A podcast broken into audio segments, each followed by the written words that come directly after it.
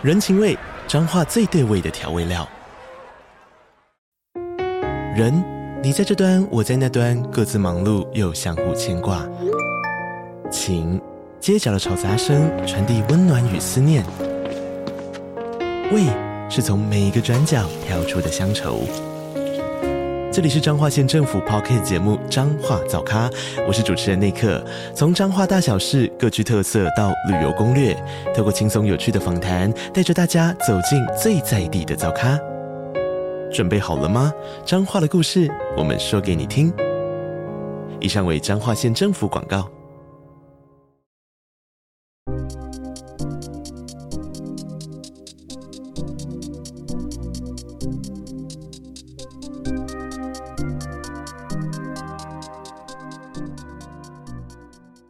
欢迎大家来到这一集的主持人有话说。这一集的节目，我们要来录制一些 PLG Plus League 的内容。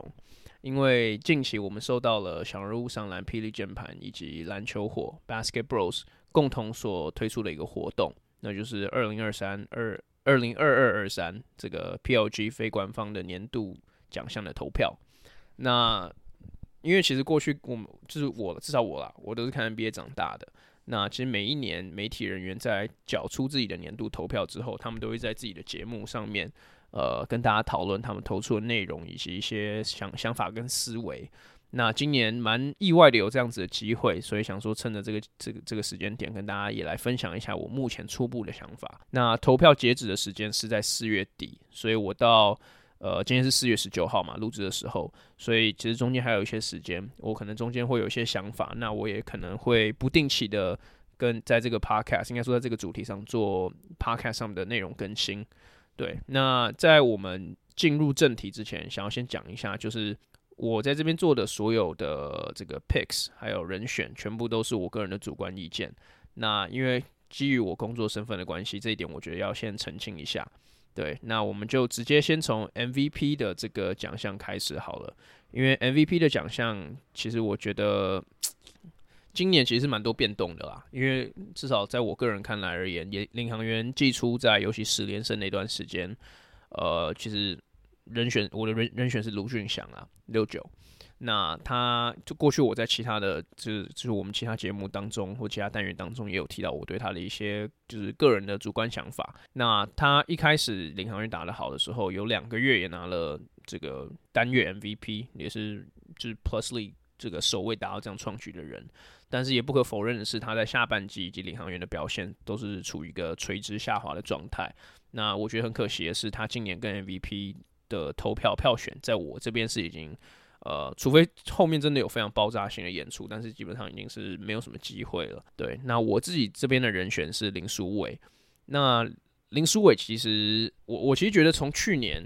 呃季中的时候，他就也曾经是 MVP 的黑马之一，但是在富邦的体系下面，他本来就不太会是左右战局的最主要的角色。他可能比较像是隐形工程那样子。那今年被交易到国王的时候，我觉得其实他使用的方式跟我预期的原本有一点差。因为我原本是想说李凯燕可能会持续担任主控的角色，而是把林书伟放到第六人，可能比较像是补充火力的这个这个角色定位上面。因为过去其实他跟赖廷恩的这个使用方式，在徐总至少在徐总的体系下面，蛮长就是这样子的。但是 Ryan Marchand，呃，应该说国王截至到现在为止。使用他的方法反而是相反的，就是林书伟反而等于是有点像是变成球队的主控这样子的概念。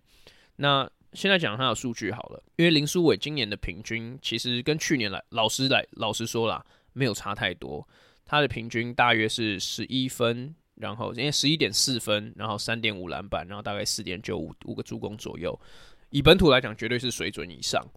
那我觉得那可能会就是应该说可能会有很多人问我说，诶，奇怪，那他去年平均十一点七分，其实还比今年多一点。那三点八助攻以及命中率等等的，其实跟跟今年都不会差太多。那差别在哪里？那我觉得最大的差别是他在进阶数据上的表现，其实过去一直来都不错，但是今年其实很多的进阶数据都是直接跃升到了。球队的第一，比方说 Plus Minus 这个林书豪，其实当当初他们第一次兄弟大战的时候就有提到，但是他的正六点一其实是全全队确实是全队最高，就是在 Qualified Player 里面，像 Austin Day 比他高一点，但是我觉得那个就因为样本数少，再加上他已经不在了，所以我觉得这个就不算。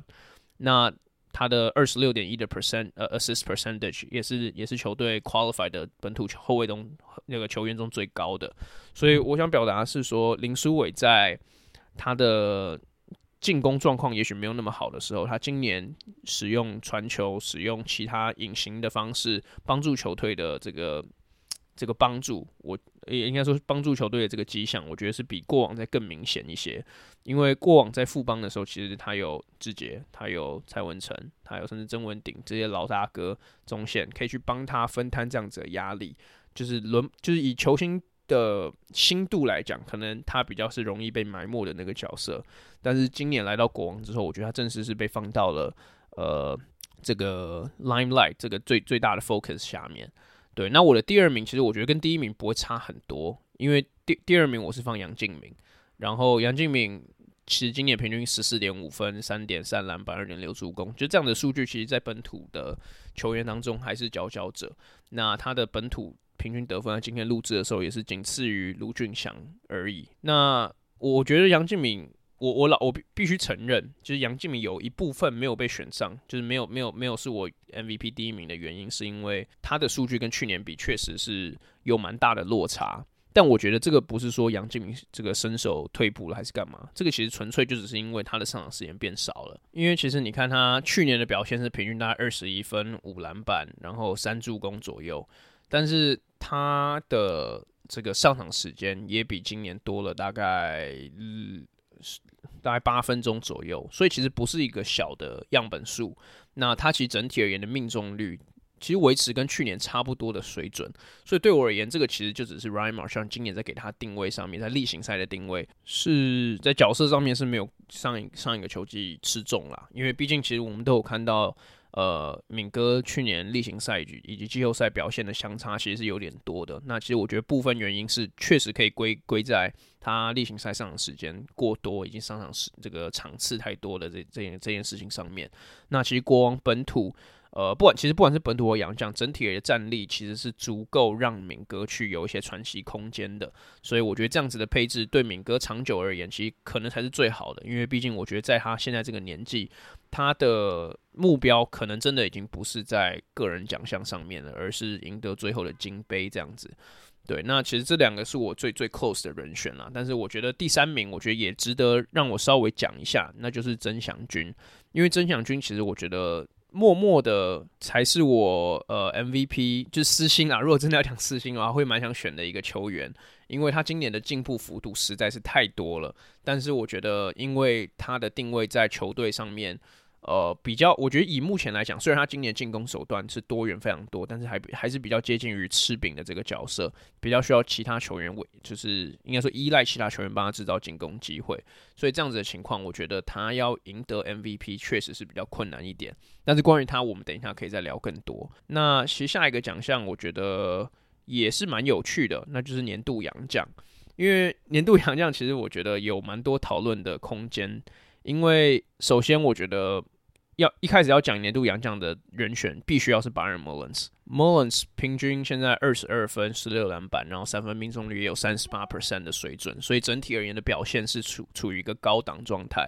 那我觉得比较可惜的，其实很明显是他在三月十二号的时候就因为呃受伤的关系，所以他就没有出赛了。那我觉得因为这样子，其实，在印象分数上面，其实我觉得是给他。呃，是是对他蛮不利的啦。但是其实如果你放眼整个联盟看的话，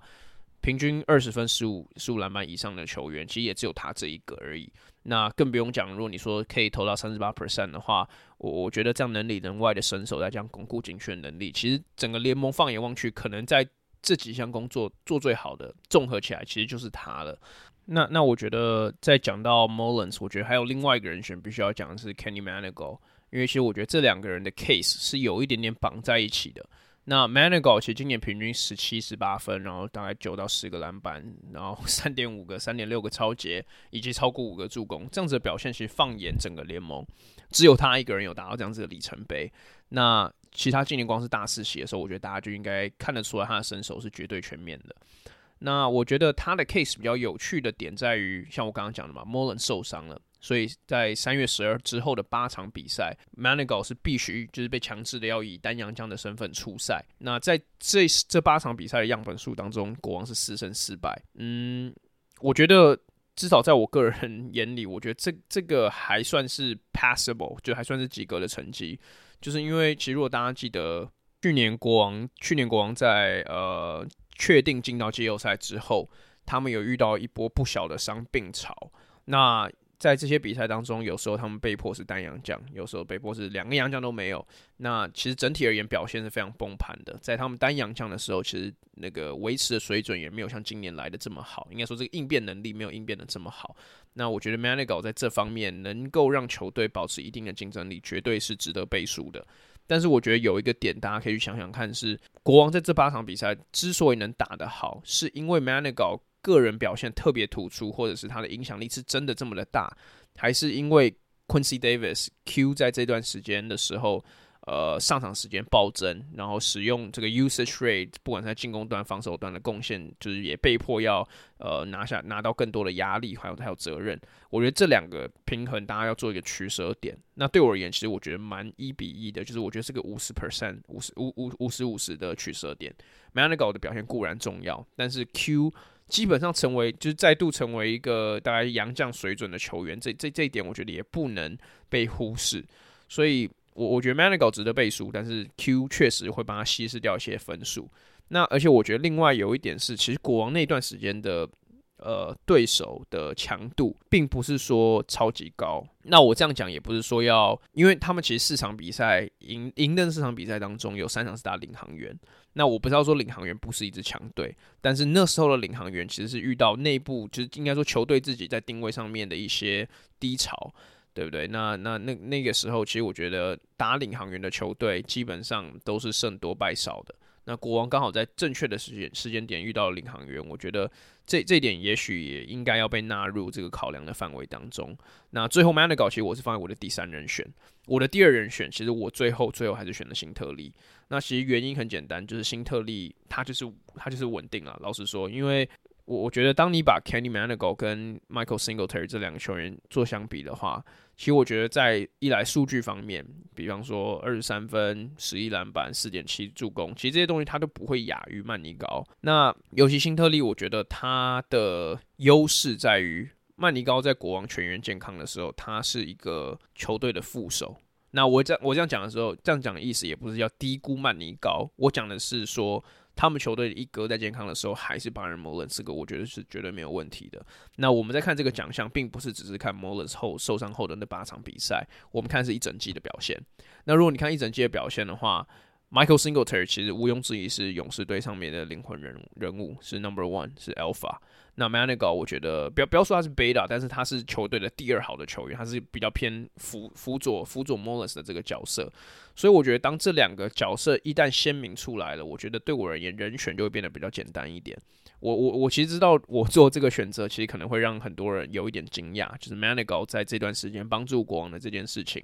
怎么就是不应该仅有第三名而已？但是这是一个一整季的表现，曼尼高一开始的。表现其实确实也没有大家想象中的那么好。那相反的，Singletary 其实一整季下来都是蛮稳定定的，整整季下来其实没有任何一场比赛是低于双位数得分。那而且我觉得另外一点是，如果 Michael Singletary 就是在大家眼中确实是一个 Plus League 历史最好的球员的话，那其实有哪一个最好的球员在例行赛是拿不到 MVP 的吗？对，所以我觉得这这个大家可以斟酌一下啦。但不管二跟三的排序怎么排，我最后第一名应该还是没意外都会排 Byron Mullins。那最大的原因就是，呃，其实老实说，大家想一下，他健康的时候，毋庸置疑应该是，不要说毋庸置疑啦，但是他他应该说应该这样讲，他毋庸置疑绝对是最好球员的人选之一。对，而且他不是第一就是第二，在在我眼中。对，然后另另外是我觉得，如果我们再再拿一个 Manigault 跟莫伦斯的对比。对，呃，对照组的话，我觉得 Manigault 在这八场比赛做单阳将的时候，哦、嗯，当球队进攻陷入泥沼或者进攻有点宕机的时候，他个人的进攻能力也没有好到可以帮助球队脱颖而出或者脱离泥沼，因为这对我而言是一个球队洋将一个呃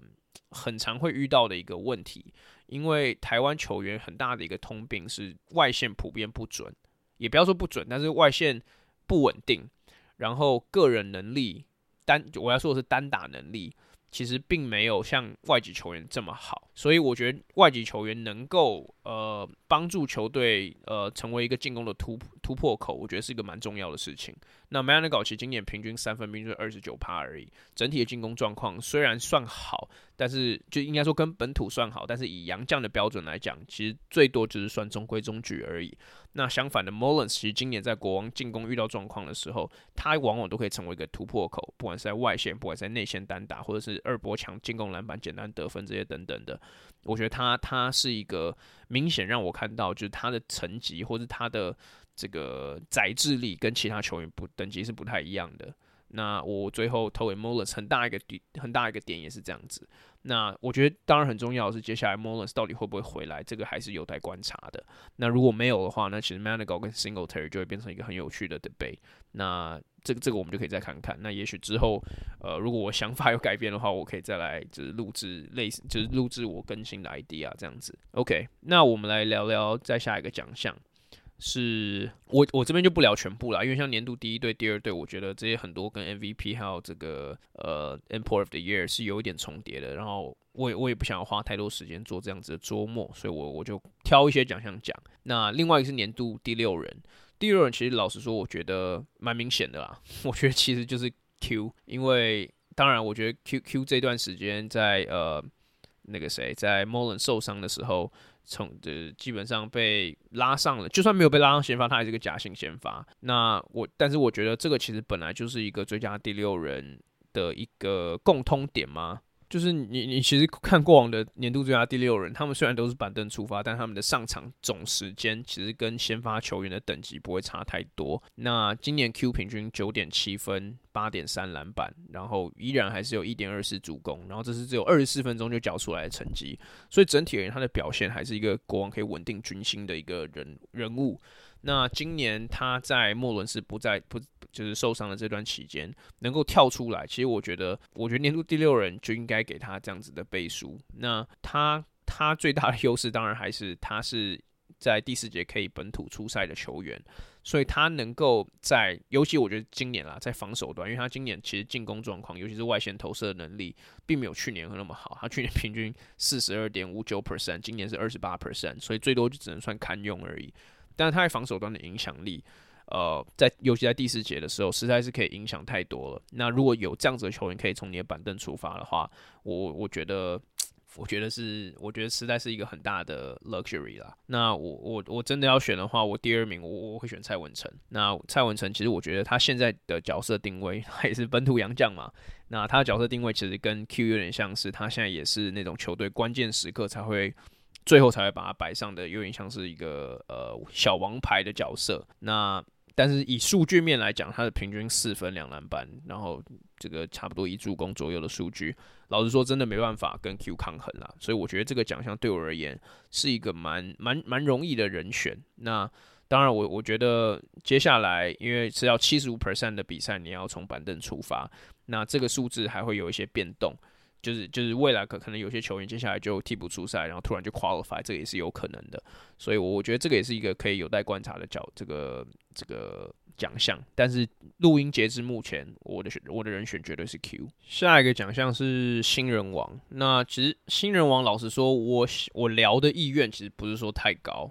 因为呃，我觉得今年新人的整体的数据来说，就如果我们单纯 traditional stat 来讲的话，呃，并不是。就是没有人真的有有非常惊艳。那我自己觉得我的人选是白耀成啦，小白。那他平均大概五点七分，然后三点六六助攻左右。那我觉得这个数据当然不是我们传统认定的新人王等级的数据，但是我觉得今年很特别的是，其实很多球队呃他们的目标都放在呃竞争季后赛或者是拿季后赛名次的这件事情上面。所以整体的进，或者是我觉得很有趣的是，有的球队其实。本来的年轻球员还在培养，所以今年新的年轻球员进来的时候，他们的培养的就原先培养的顺位就是往后推了。那我觉得在这样子的情况下，我觉得小白算是特别亮眼的，但是并不是因为他的数据，而是他在一支年轻的球队，但是是一支年轻想要前往往季后赛前进的球队，在这样子的情况下，他其实已经慢慢逐渐的呃成为球队主控了。那其实前两场比赛，他一场比赛是半场就八助攻，然后另外一个是整场十八分，所以我觉得他在职职业位呃职业这个球员的站这个地位上面，他要站得越来越稳，所以我觉得这没什么好聊的，我我觉得是白耀成。那接下来我觉得蛮有趣的是年度防守球员，因为年度防守球员，我觉得就是一个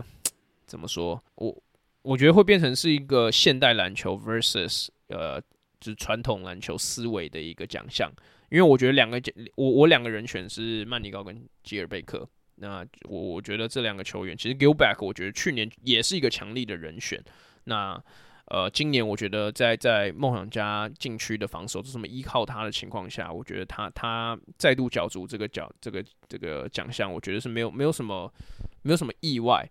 那曼尼高其实我刚刚也讲了，曼尼高其实对我而言，我我以前看他，就他刚来比赛的时候，我那时候就跟同事或者或者朋友聊天的时候，就会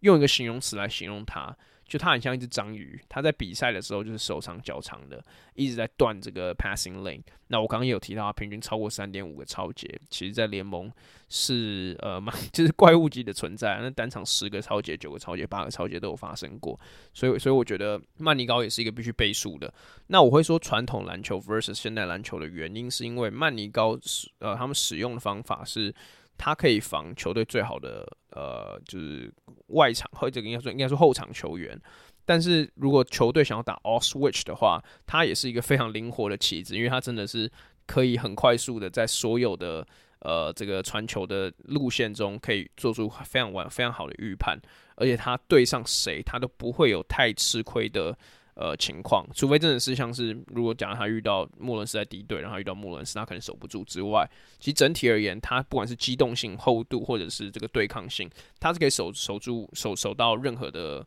one to five 的。那基尔贝克我觉得比较简单，就是他护框能力就是好嘛。那那他的主攻跟篮板能力其实就是摆在那边。其实我我老实说，这他的他的 case 我也不太需要用太多的数据就能背书。但是我我会我会最后投给曼尼高，很大的一个原因是因为国王今年的防守比较好。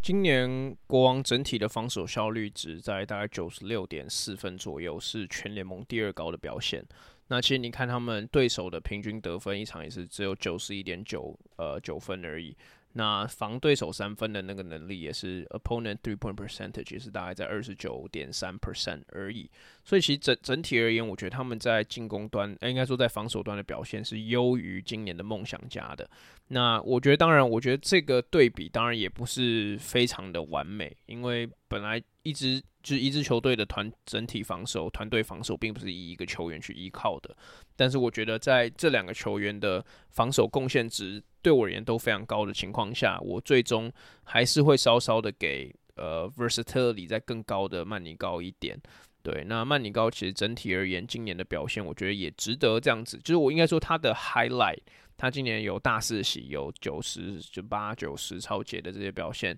整体而言，我觉得在媒体或者球迷的印象分数里面，可能也会再高一些。那呃，我觉得很可惜，是因为我们防守就是球队只有一名嘛，那所以这个这个名额可能也会给曼尼高。那我觉得蛮可惜的是，没有第二队可以去犒赏，就是这个 Brandon Gilbert 今年的表现。但是我觉得两两位球员的表现都蛮值得，呃，就是特别出来讲一下。对，那那我最后还是给曼尼高。那年度进步奖其实我觉得没什么好讲的耶，因为年度进步进步奖其实我觉得大家应该都认同是曾祥钧吧。那原本其实我觉得呃肖顺义有一个 case，那他其实现在还是有一个 case，但是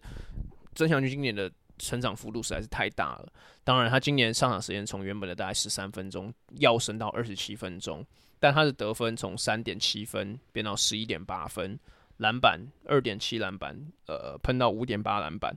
然后我觉得最难能可贵的是，其实很多时候球员在拿到了更多的上场时间以及进攻责任或者防就是上场责任的时候，他的效率会变低。但是曾祥军没有，他的命中率从四十一 percent 喷到四十七点七 percent，然后三分也从原本的三十一微幅的调到三十二 percent，那五然后罚球五十 percent 到七十四 percent。我觉得很大的一个原因当然是因为曾祥军曾祥军去年。不是健康的，那今年终于健康了，我觉得这这是很大的帮助。但我觉得另外一点也是，就是他今年很明显在 playing shape，就是他的身身体呃身材的维持上面比去年再更好一点。然后他在呃，我我今年啊，至少我今年看到最大的进步是他在无球跑动的这件事情上面，尤其是在大概禁区还有中距离这一段，呃，抛投的这个手感，还有呃跑到对的时间，呃不对的对的地方的这个时间点，我觉得拿捏上面都有在更好一些。那像是周桂宇和辛特利或者是志杰这些这些这个控球的球员，都可以在呃可能球队的呃进攻的机会出不来的时候。诶，突然就被曾祥军跑出来一个机会，然后两分放进，所以，我所以我觉得曾祥军今年，呃，虽然我说他可能没有办法赢到 MVP，但是我觉得年度进攻，呃，年度进步球员，我觉得他，我觉得是当之无愧啊，这个我也我也觉得是蛮蛮接近的。对，那接下来我觉得有一个蛮有趣的奖项是年度总教练，因为年度总教总教练，其实在我自己的认知当中，前两前两个月三个月，我觉得必须要给卡总啊，因为。当然，领航员的时候一度是第一名、第二名嘛，但现在掉下来，我觉得大家对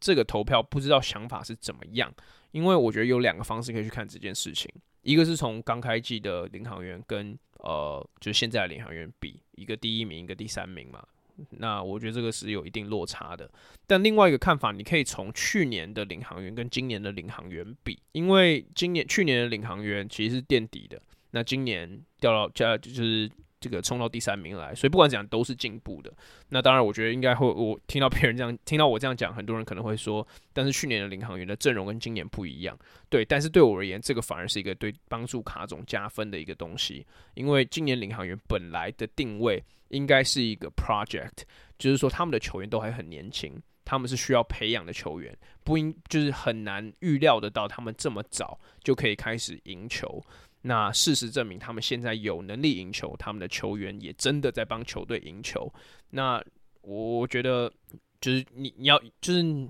我觉得这个对比你要看看你要怎么看啦。就我自己个人是偏向后者，就是你从去年跟今年比，以及领航员现在呃超前部署的新秀培养计划，看起来是呃收到不错的成效，所以我觉得卡总是一个要考虑的人选。那另外一个其实我觉得是徐总徐静哲。那他，我觉得他的 case 就比较无聊一点点，因为他就是维持了去年好的表现，但是战绩好就是战绩好，这个这个没有没有什么好说的。但是如果真的要跟选选许俊哲的话，我个人是觉得我还不如选 Ryan Marchand，也是我自己个人的人选，因为 Ryan Marchand 今年，当然我我觉得去年他一度就已经是年度最佳总教练的大热门之一，因为国王去年是也是有蛮长一段时间是第一名的，那今年目前表现是这样。除非国王真的后面有雪崩式的崩盘，其实我看不太出为什么他们要，就是他们不选 Ryan m a r s h a n 因为其实这个这个教练这个最佳总教练的奖项，在大部分的年份里面，都是直接颁给最佳的，就是战绩最好的教练。去年的这个，去年的这个林呃林冠伦。跟工程师也是这样，那在前面一年的徐静哲也是这样子的意思。那我觉得今年其实是蛮有机会，Ryan Marchand 会再度呃延续这个传统，然后以高种子的身份拿下这个奖项的。对，那我觉得接下来是一个我觉得特别有趣的奖啦，年度 GM。因为年度 GM，我觉得原本没有意外的话，其实应该蛮多人会投给毛总的，因为国王战绩最好，呃，就是整体而言拥有最好的洋将。正好最好的就是最好的，有可能 MVP 也是从这边来。那我觉得最重要的是这个 MVP 人选林书伟，至少是我我自己心目中的 MVP 人选。当时还是以一个蛮以一个重磅交易的方式交易过来的嘛，那时候是把 Steve、张文平还有。呃，大家蛮看重的洪凯杰，再加一个 Top Two Protected 的呃首轮签，把它交易出去了，然后换回林书伟。那当时其实这个交易大家的看法是蛮两极的，但是因为因为林书伟其实去年在季后赛被冰的蛮严重，所以大家其实对于他的未来的发展好像没有那么看好。但事实证明，其实林书伟的，就是就我刚刚 M P 也讲过嘛，他的这个隐形价值实在是非常的呃是非常的被低估。那国王我觉得今年也是因为他。似乎又比去年再更稳定了一些。那我觉得这波操作其实必须要给毛总很大的 credit，但是 他今年很大的一个失策，当然就是最后只登注册两名洋将嘛。那不管中间发生什么事情，我觉得这个对于一个 GM 来说是一个蛮基本，也是一个蛮重大的呃错误。因为两名洋将，其实有三名洋将本来的意思就是要给球队买保险。那如果你只有两名洋将，如果季后赛真的有球员不幸的就是 knock on，如果真的受伤的话，那其实毛总我觉得是必须要付出很大的责任的。所以，所以，所以我觉得至少在我眼中，毛总已经完全脱离了这个奖项，因为光是这样子，呃，我觉得我我觉得就是不是很好看啦。那我我也有想 Kenny，就是高高景言，呃，我觉得 Kenny。比较难的点在于，当然，我觉得很多人会说，OK，他把林书豪带来就是一个很伟、很很大的壮举。但是，我觉得同时 我们也不能忘记钢铁人祭出三胜的那那那段那段时间，然后感觉好像每个礼拜都在换洋将，每个礼拜都在换总教练。就在我自己个人看法里面，我我不是说非常喜欢这样子的做法，所以我最后也不是给他。那我觉得接下来的两个人选就会是呃，这个富邦的蔡诚如 Chris，还有。这个安哥 Sean 在领航员，那我觉得保守牌当然是要给 Chris，因为勇士其实就是维持一如往常的稳定嘛。那我最后其实没有给他，那没有给他的原因是因为假设今年苏伟真的赢了 MVP，至少在我的眼中是这样，那我很难接受一个总管把 MVP 交易掉。然后还可以拿最佳总管，其实我的理由真的就是这么简单而已。当然，我相信洪凯杰是一个很好的球员，但是洪凯杰跟苏伟，如果以现阶段的表现来说的话，这两支球队，国王跟勇士都是想要争夺冠军的球队。那在这样的情况下，我觉得苏伟的帮助在现阶段以及战力来讲，绝对是比凯杰再高一些的。所以在这样子的思维下面，我最后是给了安哥。那给他的原因，其实我觉得跟跟就是刚刚卡总的最佳教练 case 有点像。就是我觉得你必须要以去年跟今年做相比嘛。那去年的领航员其实最后面是有一些乌烟瘴气，感觉好像没有什么未来性可言，也没有什么球队赢球的动力。就整体而言，其实是乌云密布的，就是是是不是不是非常乐观的。但呃，今年呃安哥其实在休赛季的时候是动作频频啊。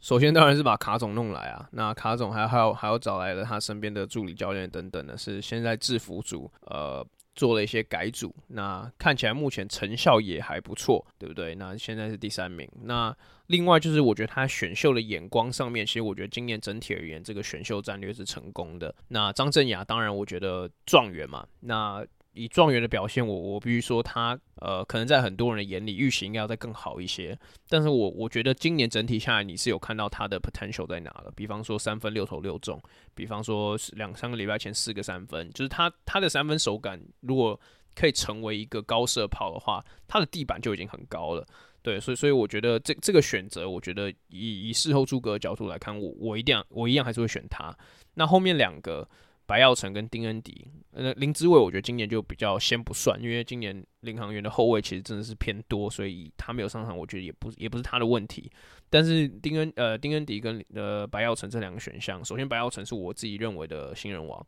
在控场上面感觉领航员已经找到他们未来的控球后卫，我觉得是好事。那另外一个就是呃丁恩迪，丁恩迪虽然最近感觉争议事件比较多一些。但是我我觉得，就是我们纯以球场上的表现来看的话，他绝对还是一个好的外籍生的人选啊。他在于技巧上面的成熟度，我觉得是比一些外籍生还要再来的高一些。那他的身体条件也非常好。那上前前场比就前两场比赛，他抢十七个十七个篮板，也是直接把他的运动能力还有护框能力展现的，就是完美展展现的很完美。那我觉得在种种因素下来，其实所有 GM 今年其实最辛苦的就是安哥啦。那你在做这么多动作的时候，其实并没有 guarantee 你一定可以拿到很好的成效，但他今年拿到了很好的成效，所以其实我觉得在这些因素加总起来，我会选安哥。对，那后面还有一些像什么拉拉队的这个投票，我个人是觉得，呃，我这个就见仁见智啦。那我想讲的最后一个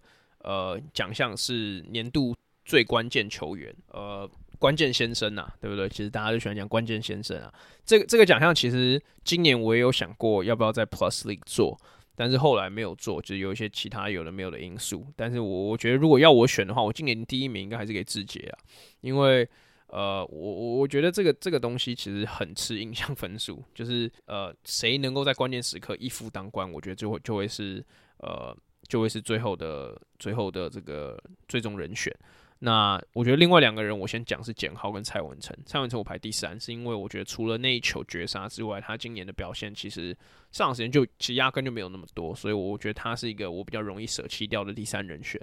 那简浩比较不一样，是简浩其实这两年给人的第四节先生的印象非常明确，就这个本来就是他的工作。他上个礼拜 才在对领航员的时候，在最后关键砍了两颗三分，呃呃，不对，工程师不好意思，才砍了两颗三分。所以对我而言，这个还是历历在目。尤其是我还在现场。那今年早早一点是在在这个勇士主场的时候，也有在第四节爆发过。所以简浩我觉得绝对是一个好的人选。那但是我觉得杰哥不一样，是杰哥今年在打领航员的时候有绝杀，在打梦想家的时候也投进了一个基本上是绝杀的球。那然后今年有一场打工程师，虽然输了，但是我记得他还是连续喷了三个三分，然后有一球是在萧顺义身上的四分打。所以我觉得他今年的印象分数比大家强很多。呃，我觉得一定会有人说哦，选杰哥很无聊，但是我觉得没有办法。如果讲到台篮史上一夫当关的球员，我觉得杰哥不是第。一就是第二吧，对，说老说老实话，我觉得这个这个最后你要我投别人，我也觉得比较困难一点。